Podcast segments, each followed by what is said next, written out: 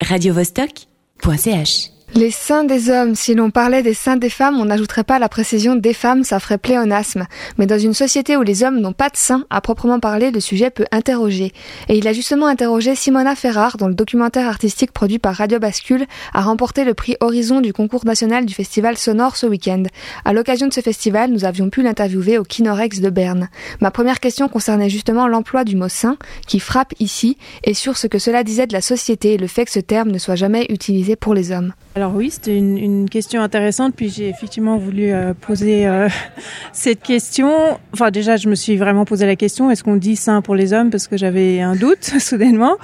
Et puis certains dictionnaires euh, associent cet organe aux femmes exclusivement, donc il y a un, flou à ce, sujet.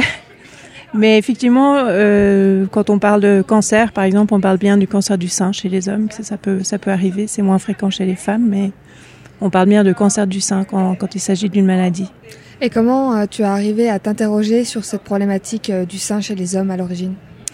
Alors, euh, à la base, ce podcast est né en fait d'une création ou du processus d'une création scénique que, sur laquelle je travaillais et qui est maintenant qui a été présentée, qui s'appelle Milk ou l'histoire de mes seins magnifiques, dans laquelle je parle de mes propres seins. Enfin, je raconte l'histoire de mes seins. Euh, et puis, j'ai fait des recherches sur les seins et j'ai trouvé des informations incroyables en fait sur ces organes, euh, enfin des femmes et des hommes. Et, et c'est des informations qui circulent très peu en fait, dans, en tout cas dans les milieux institutionnels qu'on trouve sur Internet, qui ont l'air d'être validées euh, scientifiquement, mais qui, qui sont très peu diffusées. Donc ça m'a posé beaucoup de questions en lien avec l'allaitement ou justement en lien avec les seins des hommes qu'on ne nomme pas en tant que tels.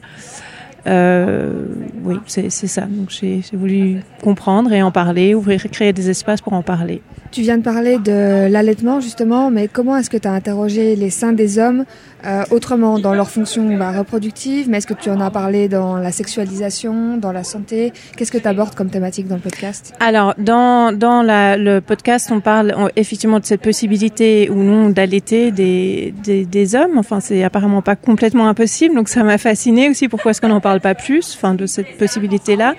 Et puis après, j'ai aussi découvert un peu par hasard le, phénomène de la gynécomastie, qui est en fait euh, enfin voilà, quand on voit des seins apparaître chez des adolescents, par exemple, ou chez des hommes, des hommes en fait qui développent des seins. Et ça, je n'en avais pas du tout entendu parler, et pourtant c'est relativement fréquent. Et d'ailleurs, on leur retire, c'est ce qui est expliqué dans le podcast, souvent les seins sont retirés à ces jeunes garçons. Alors, euh, chez nous, dans notre société, oui, apparemment, c'est une solution, en tout cas, qui a été proposée à une des personnes que j'ai interviewées il y a plusieurs années en arrière. Je ne sais pas comment on aborde ça aujourd'hui, mais c'est la proposition immédiate qui a été, euh, c'est la solution immédiate qui a été proposée. Par contre, c'est intéressant de voir que dans d'autres parties du monde, parce qu'on voyage un peu dans ce podcast, euh, notamment chez les pygmées Aka, eh ben, c'est un phénomène qui est assez, alors très, en, en l'occurrence, qui apparaît, enfin, qui est très fréquent chez eux, mais euh, mais très toléré, enfin tout à fait normal, disons, intégré dans la norme, enfin pas du tout problématique comme ça pourrait l'être ici. Donc avec le recul sur euh, les recherches que tu as fait, les travaux que tu as menés, tu as l'impression que les seins chez les hommes, c'est vraiment une question qui est liée euh, à l'ère géographique et qu'on le voit d'une perspective très occidentale? Ah oui, oui, je crois qu'il y a vraiment, enfin, c'est la société occidentale que je, je souhaite remettre en, enfin, c'est notre, notre considération des seins dans la société occidentale que je, je souhaite remettre en question. Et peut-être, c'est, en fait, ce podcast, il fait aussi partie d'une série qui s'appelle À la découverte des seins que j'aimerais poursuivre. C'est le premier épisode.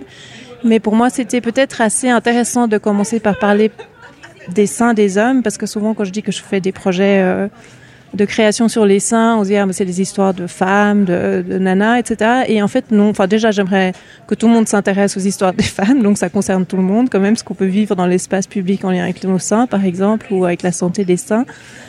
Et, et puis après, je, bah en fait, ça peut vraiment concerner tout le monde et on peut. J'avais très envie d'intégrer en fait cet aspect-là, enfin que les seins aussi ont des hommes, eh, les hommes aussi ont des seins, pardon. les seins aussi ont des hommes, ça voilà, exactement. Ça marche très bien. Pour l'épisode 2, ça sera un très bon titre. Radio Vostok.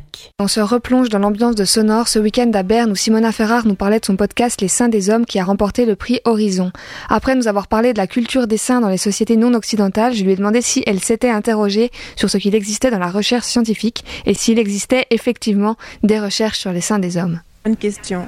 J'ai pu interroger pardon une personne, euh, donc euh, le euh, Luc Alain Giraldo. J'ai pu euh, l'interroger lui, qui est biologiste et écologiste comportemental.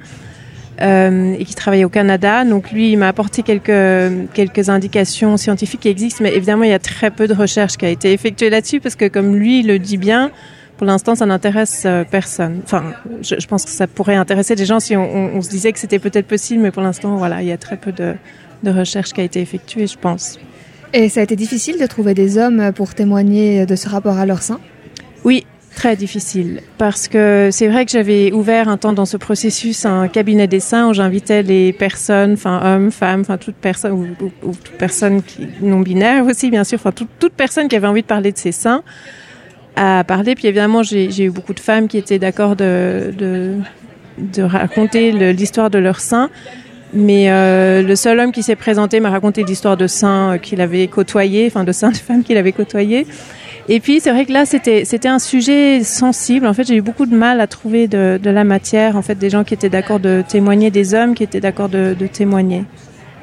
Est-ce que tu penses, toi qui as beaucoup travaillé sur la question, que euh, au niveau de la société, en termes de parentalité, de sexualité, de maladie, si on changeait de perspective sur euh, les seins des hommes, ça changerait beaucoup de choses? Alors, je pense sur les seins, de manière générale, si on, revoyait la considération qu'on porte aux seins en Occident, on pourrait vraiment amener des changements. Je, je pense que ce serait une façon d'amener des changements très intéressants dans la société. Et là, cette, euh, cette réalité, par exemple, enfin, que les femmes, euh, que les hommes pourraient allaiter, elle, elle, elle existe déjà. On entend, il y a déjà, on trouve déjà des interviews, enfin, on trouve déjà des choses sur le, sur Internet, par exemple, mais c'est toujours un, euh, on, on, en parle toujours un peu comme quelque chose d'amusant, de drôle, puis on s'attarde pas, voilà, anecdotique, puis on s'attarde pas du tout dessus. Pour moi, c'était important qu'on qu s'attarde, puis qu'on qu réfléchisse un peu à ce que ça pourrait changer en termes de répartition de tâches, euh, en termes de tendresse aussi, enfin de, de comment on aborde le, le, le corps masculin aussi. Est-ce que tu crois que ce genre de réflexion est amené à se développer avec toute l'évolution qu'il y a autour des questions de genre en ce moment? Alors, j'ai envie de dire oui, et, et en même temps, c'est vrai quand je suis allée interroger les, les associations LGBTQI+, à, à Genève, par exemple, je n'ai pas du tout eu d'écho, en fait. Il y a, savait pas, enfin, en, en, en, en, lien avec euh, l'allaitement, la question de est-ce que ça vous intéresserait d'allaiter, enfin, de, euh, de, de, détendre, enfin, de, de, ouais, d'étendre cette possibilité de l'allaitement vers tous les corps en fait. Et puis là j'ai pas du tout trouvé de résonance. Alors est-ce que je suis mal tombée? J'ai fait pas mal de recherches quand même. J'ai pas en fait pour l'instant j'ai trouvé un peu euh, de l'intérêt dans un couple hétérosexuel disons celui où, qui témoigne. voilà exactement. Celui qui témoigne et où un, un homme futur papa se pose la question est-ce que je pourrais allaiter mon enfant? Et en termes de réaction, parce que c'est pas, je suppose que c'est un sujet qui reste assez tabou.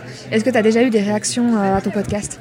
Oui, alors très positives. Euh, oui, oui, je crois que c'est un, un sujet qui, euh, alors qui amuse bien, bien évidemment, mais qui fait réfléchir un petit peu. Donc je, je crois qu'il il a été plutôt bien reçu jusqu'à présent. Enfin, oui.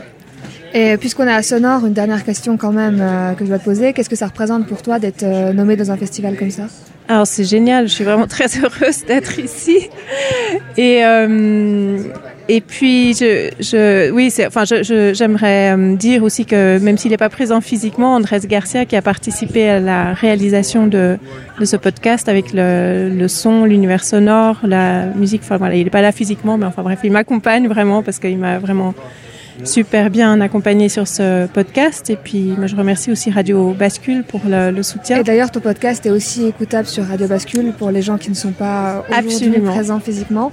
Et pour ceux qui sont physique, physiquement là, bah, ce sera demain après-midi et la remise des prix le soir, peut-être avec un prix qui sait. Voilà. Merci beaucoup, Simona, d'être venue Merci parler à ce toi soir. pour l'invitation. Merci.